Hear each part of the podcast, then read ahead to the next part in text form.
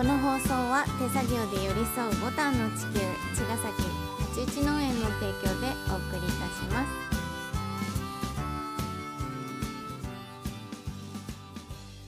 皆さんこんばんは八一農園園長ゆうです。こんばんは、ファーマーアキラです。八一オーガニックラジオ、本日もよろしくお願いいたします。はい、さて。さて今日は、うん。まあもう題名はね、もううん。有機農業運動うん。の始まり、勃発。勃発。ですね。うん、ついにね、ついに。うん、どどうここまでのストーリーはここまでりやすかった？うんうん。わかりやすかったと思う。んうん。ううん。まあ歴史、まあ、年表を追いながらう、ん。な年表も行ったり来たりとかする部分もあったけど、うん。あのまあ、僕のフィルターを通した歴史だから、うん。うん。まあ、これが日本の農業の歴史ですとは言い切らないんだけど、うんまあ、なんかその有機農業の誕生までのストーリーを描くのに、結構戦後まで戻ってうん。聞いてもらったの理由には、あのーまあ、観光農業っていうもののね、うん。あの存在意義っていうか、そこを一回みんなで理解しようっていうところが僕の中にあって、うん。で観光農業っていうのはやっうん。ぱ戦後の食料難っていうのがやっぱあって、うん。でそれを乗り越えるための急務だったんだよね。うんでそうそういう時代背景から必然的に生まれた農法って僕は思ったんだよ今回。うん。うん。そんでその観光農家さんっていうのは、まあ、国民一人一人にうん。十分に行き渡る量をうん。安定して、うん。なおかつ安価で提供するっていううん。命題をやっぱ国から突きつけられた人たちで、うんまあ、そこを本当に一生懸命取り掛かってくれて、うん。そんで、あのー戦後10年でうん。復興まで持っていったその日本のうん。すごい力強いうん。パワーだったんじゃないかなと思って、うん。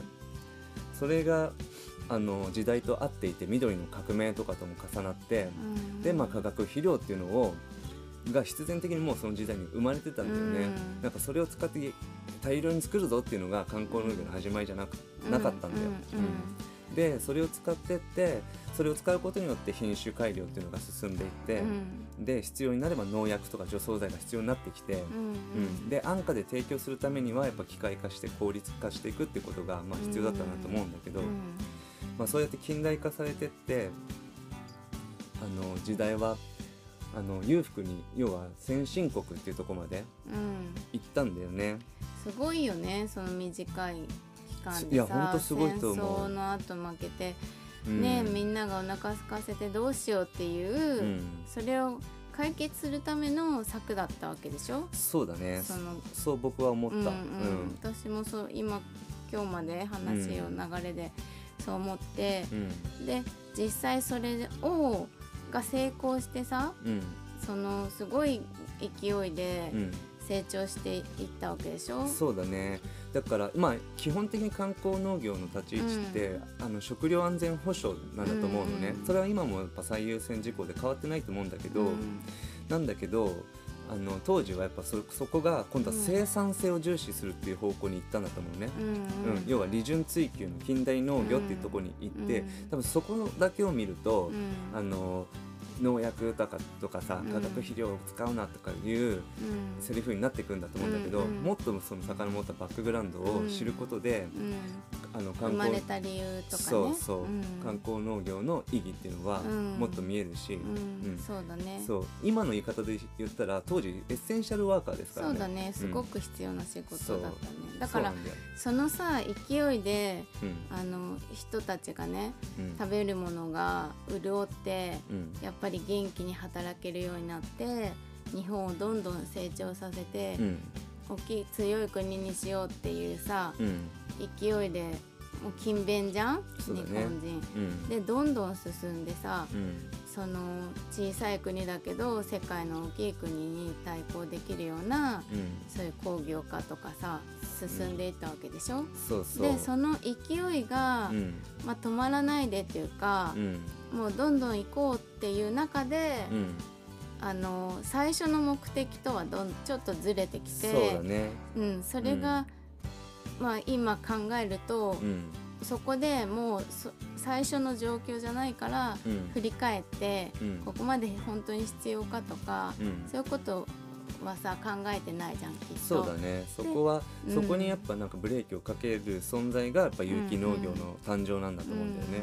うん。うんなんかそのさ勢いでどんどんいってる時に、うん。やっぱり弊害として、うん。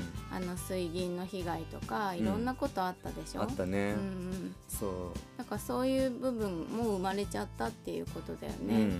まあ、そういうのがきっかけでやっぱうん。その消費者の人たちも健康を、うんうん。その安心安全の食べ物ってうん。その頃の時代のセリフなんだよね。うん。本当に危険を感じてと思う、うん。うん、そういう時代背景だったね。そう農家さんもうん。自分で農薬撒いてて病気になっちゃったりとかしてた時代でしょ？そうなの、うん。で1971年に、うん。あの農業というものは自然の原理に順応して助け合うものっていう意味合いで、うん。あの有機農業っていう名前が初めてここでつくの。うんでその時代の時に、うん。それこそ有名な自然農の川口さん、うん。で川口さんも観光農業からうん。有機農業に多分転換した農家さんなんだよね。あそうなんだ。すごいね。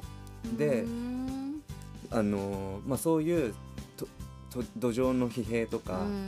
まあ、いいろんな異変に気づいたそういううん。川口さんとかうん。みたいなその生産者の人たちと、うん。やっぱもう食の安全に危機感を募らせた消費者のグループたちが、うんうん。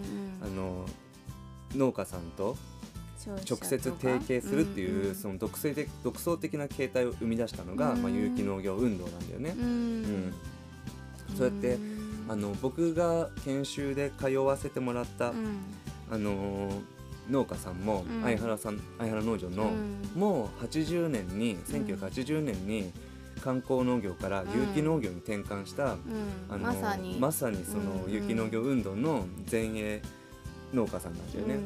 うん。うん。お母さんとお父さんの世時代にそれが実際あったんだよね。そういうことなの。ううん。んで僕はその研修中にそのお母さんから直接こういうお話を聞かせていただいてて、うん。でそこにすごい感銘を受けてて、うん。であの僕が研修終わってうん。しばらくしてっていうかその間もなくして体調崩して、ね。うん。であの亡くなっちゃったんだけど、ねで僕の畑にもそのうん生前来てくれて、そうで僕は結構なんかな要は相原農場のお母さんがいた時の最後の僕研修生だったのね、うんうんだからねなんかその歴史を引き継ぐ必要があるみたいなうん。気持ちになったんだよね。で今もそれ,、それがあって僕は定型とかにこだわっていたりとか、うん。まあ、一元さんをもうほんと全ての人のし顔の見える関係でやったりっていう、そう、まあ、有機農業のその基本